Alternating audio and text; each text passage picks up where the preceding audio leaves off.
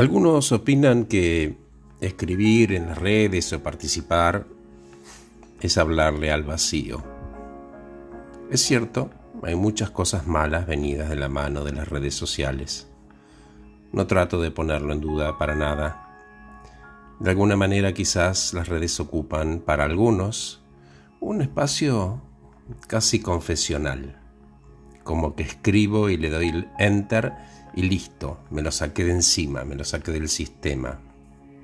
Pero a la vez queremos que lo lean todos y que opinen todos, porque podemos experimentar cosas desde la perspectiva de otras personas que son totalmente distintos a nosotros y aprender algo nuevo.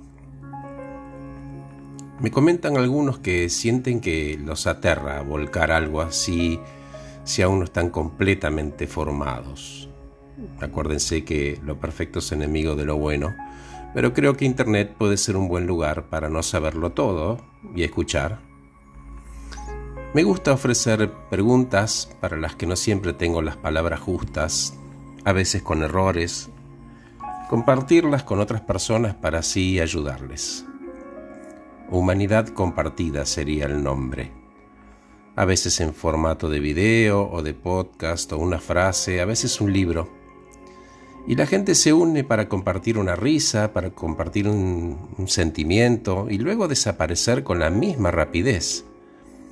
Pero estas pequeñas reuniones pueden ser bastante importantes para algunos.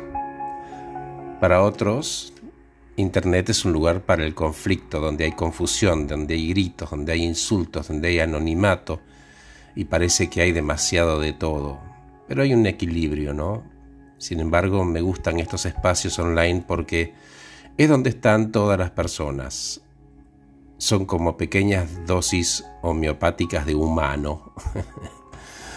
en estos tiempos peligrosos e inseguros, en medio de todo esto, creo que a lo que tenemos que aferrarnos es a otras personas, de la forma que sea. Sé que puede sonar como algo muy efímero y fugaz, pero como no hay peor intento que el que no se hace, probá para algunos puede representar una luz al final del túnel. Gracias por escucharme, soy Horacio Velotti y acabo de regalarles este podcast titulado Humanidad Compartida. Que estés muy bien.